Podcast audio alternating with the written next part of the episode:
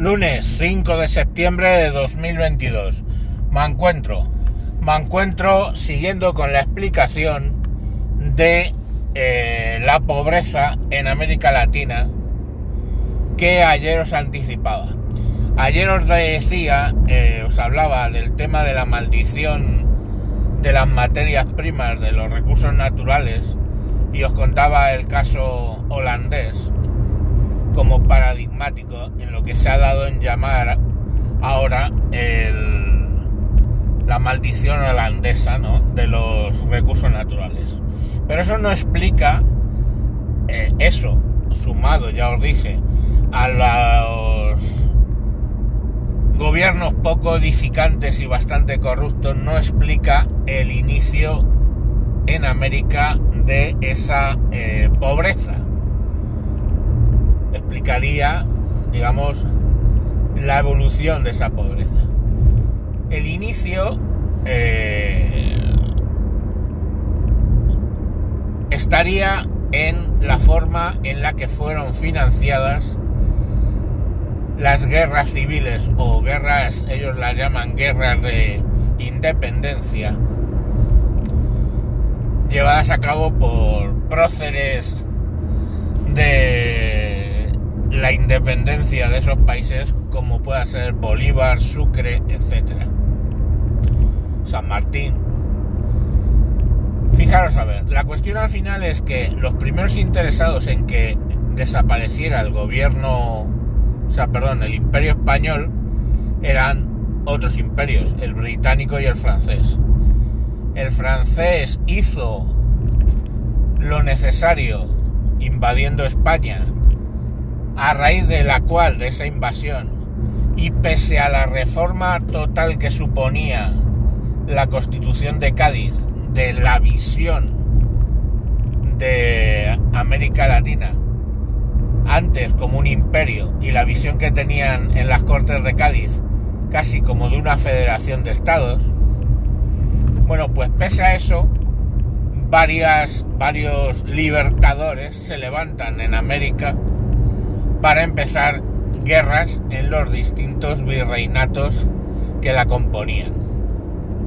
Así tenemos pues a Bolívar, Sucre, tenemos a San Martín, todos estos. En el caso concreto, bueno, en el caso concreto de Bolívar, eh, que es donde he encontrado documentación, pero aparentemente lo hicieron todos, la financiación venía de Inglaterra. Los bancos ingleses dieron créditos y además a intereses el doble de lo que se estaba dando en ese momento en la metrópoli a todos estos, vamos a llamarlos próceres de la libertad, para que financiaran sus guerras. Y fijaros que en el caso de Sucre es paradigmático, y lo conozco más por, por, mi mujer de Ecuador y, lo ha estudiado y ella es profesora de geografía e historia o era allí aquí pues se dedica a limpiar casas ya veis lo bien que va la inmigración. Bueno pues Ecuador tardó ciento o sea después de la independencia tardó 150 años en pagar las deudas reconocidas por el nuevo Estado ecuatoriano que nació de la independencia, en pagar esas deudas a los bancos ingleses. 150 años.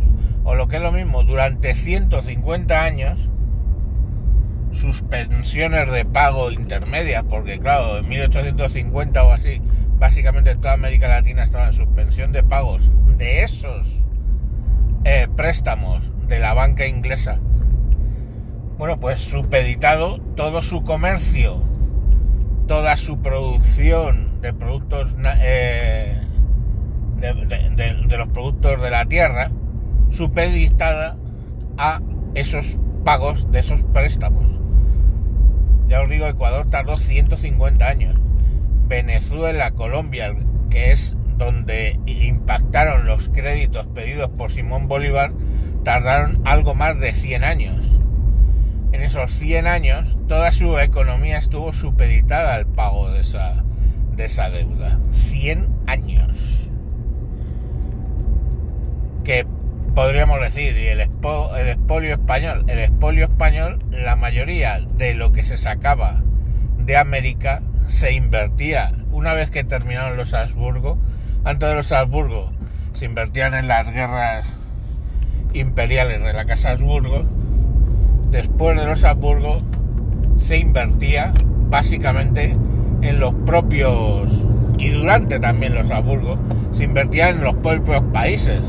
Ya os digo, en hacer hospitales, en hacer carreteras, en hacer eh, universidades. Se dejó mucho dinero ahí. Bueno, pues Inglaterra no funcionaba así.